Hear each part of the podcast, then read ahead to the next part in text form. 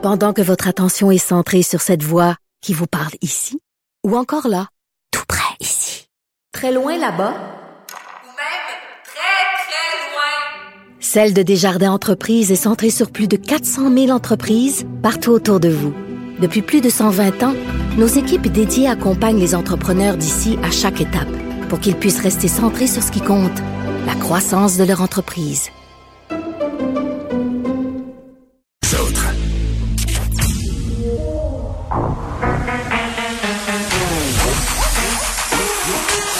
Une opinion sur tous les sujets. Pour elle, toutes les questions peuvent être posées. Geneviève Peterson. Cube Radio. Salut tout le monde, j'espère que vous allez bien. Bienvenue à l'émission. Merci de vous joindre à moi pour ces prochaines deux heures et demie. Euh, beaucoup de sujets pour vous aujourd'hui parce qu'on a eu des annonces attendues hier, notamment l'ouverture des salles de spectacle en zone rouge. Je pense qu'on l'attendait depuis très très longtemps. Là, hier, on parlait avec Alex Dufresne notamment quel point le milieu de la culture avait souffert de la pandémie, le moral aussi des artistes, mais aussi des, des travailleurs de l'industrie du spectacle, ceux qu'on voit pas, ceux qui sont en arrière, euh, mais qui sont néanmoins moins indispensable.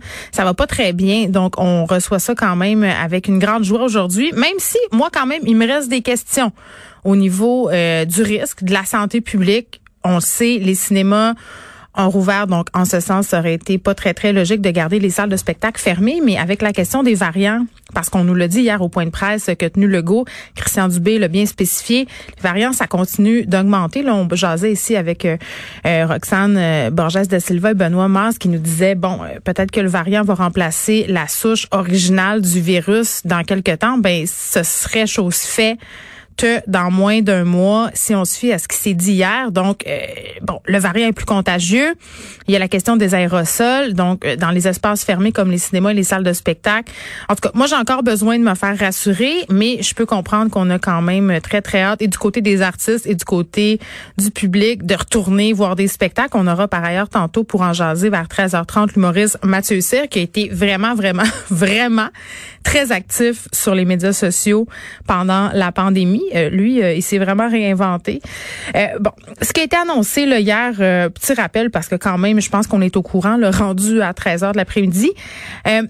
Fini le couvre-feu à 8 heures en zone rouge, c'est prolongé jusqu'à 21h30, donc de 21h30 à 5 h du matin, on reste dans nos cabanes. ça va quand même nous donner un peu de lousse pour aller se promener le soir. Euh, peut-être pour se voir aussi à l'extérieur, mais il faudra faire attention, c'est pas un prétexte pour se voir à l'intérieur, pour se voir dans les cours arrière.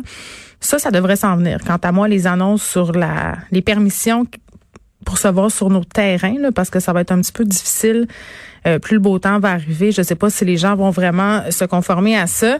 Donc ça, ça fait quand même du bien. Ça, ça remet du, du pep dans le crayon, comme on dit. Euh, Retour aussi des élèves secondaires 3, 4, 5 en zone orange, donc retour en classe pour ces élèves-là.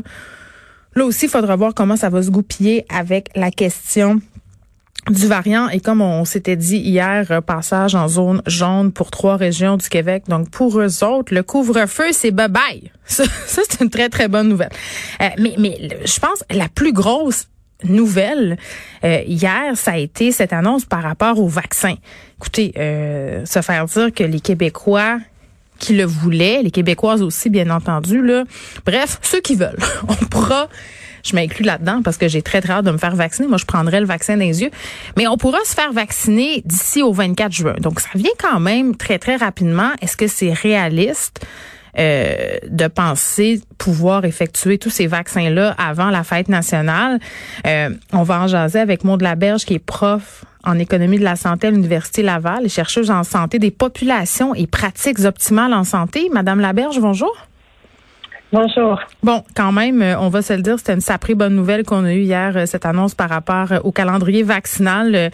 Justin Trudeau avait promis que tous les Canadiens seraient vaccinés d'ici la fin septembre. Nous, notre premier ministre nous promet qu'on sera vaccinés pour ceux qui le veulent d'ici la fête nationale. On se demande, est-ce que c'est un plan réaliste, surtout si on regarde comment ça se passe, la vaccination en ce moment? C'est une excellente nouvelle. Et puis, euh, je pense aussi que c'est euh, c'est un plan, un objectif qui est réaliste. On est présentement autour de 30 000 euh, vaccins par jour. Hmm. On a atteint 34 000 samedi. Pour la, la cible de, du 24 juin, pour tous les Québécois qui le souhaiteraient, il faudrait qu'on passe à 45 000 vaccins par jour. Euh, ce qui, euh, puis là, on a euh, les, les pharmacies qui ont commencé à être impliquées dans la vaccination et qui pourront l'être beaucoup plus dans les prochaines semaines. Maintenant, cette cet objectif, il est aussi dépendant de la réception des, des doses de, de vaccins. Donc, on sait que on a eu quelques petits problèmes dans le passé, Ouais. mais donc on, on s'y pose quand on dit que, que tout le monde va pouvoir être vacciné, tous ceux qui le souhaitent vont pouvoir être vaccinés d'ici le 24 juin, qu'on qu'on reçoit les doses dont on a besoin euh, pour cette vaccination. Ben oui, parce que Madame Laberge, là, quand même, euh, il faut que les doses aussi se rendent partout. À Montréal, on sait que c'est quand même relativement assez facile. On a plusieurs grands centres de vaccination. Les pharmaciens aussi vont être mis à contribution. On l'a bien spécifié hier. Euh, Monsieur Legault l'a dit, ils vont mettre l'épaule à la roue aussi. Dans les régions éloignées, ça risque d'être moins évident. Qu'est-ce qu'il faudrait mettre en place pour assurer que la distribution soit euh, égale partout, finalement, que les gens, même en région éloignée, aient accès aux vaccins en quantité?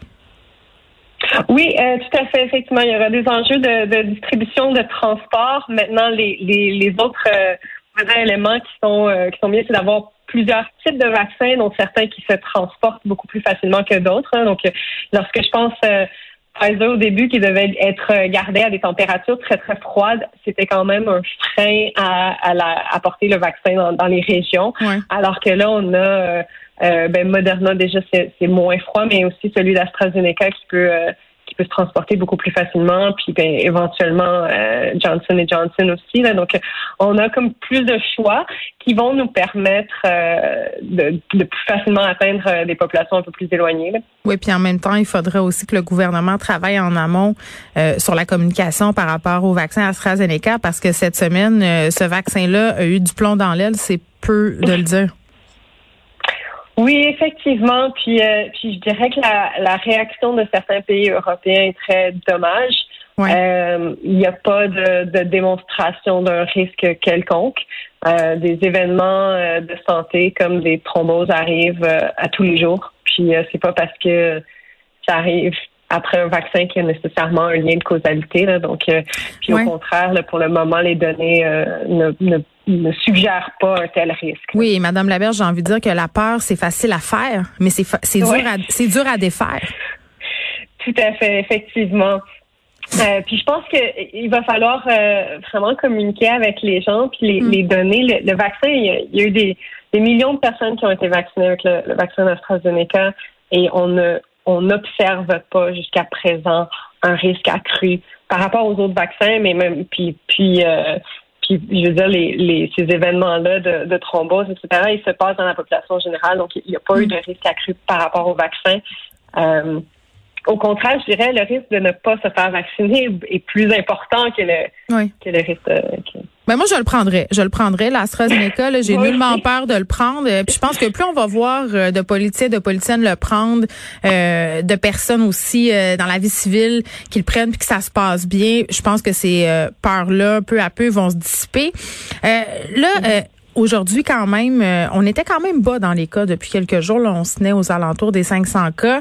Aujourd'hui, c'est un petit peu moins reluisant. Le bilan, euh, c'est quand même pas euh, élevé tant que ça, mais on est quand même à 703 cas, euh, 13 décès. On a une augmentation aussi des patients aux soins intensifs. Hier, euh, Madame Laberge, on nous annonçait quand même bon nombre de bonnes nouvelles, mais on a quand même beaucoup insisté sur la question des variants, en disant que d'ici un mois, les variants pourraient avoir remplacé la première souche de la COVID. En Ontario, la situation est quand même assez préoccupante.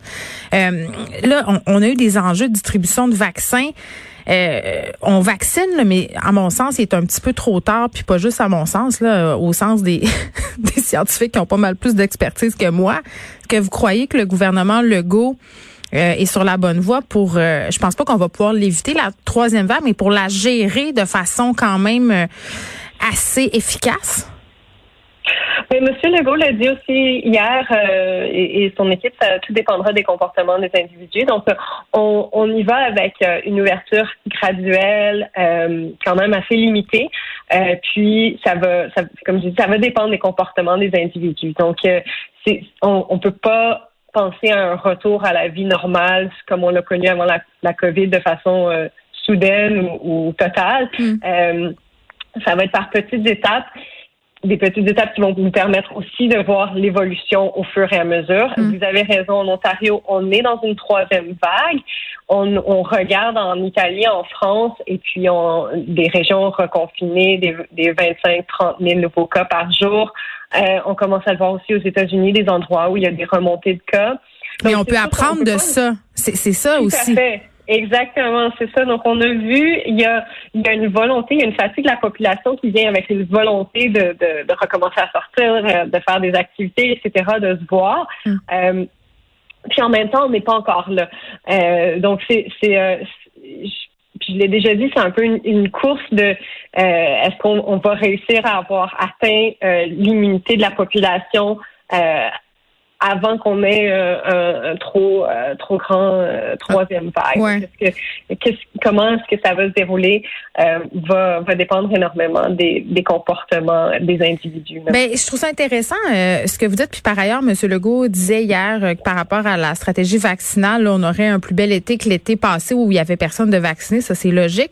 Mais je pense constater aussi qu'à la lueur des chiffres qu'ils nous ont présentés euh, ces derniers jours, on a eu l'air d'avoir été plus discipliné pendant la semaine de relâche qu'on a pu l'être à Noël. Donc, je pense que ça, euh, d'un côté, ça augure bien. Mais là, l'été arrive, le beau temps est là, euh, il fait soleil aujourd'hui dehors, la luminosité aussi est là. c'est quoi la stratégie que le gouvernement devrait adopter pour pour l'été qui s'en vient? Je, je pense pas qu'on puisse se prononcer encore. on est on est juste au mois de mars pour C'est vrai. Il va y avoir euh, d'autres tempêtes de neige.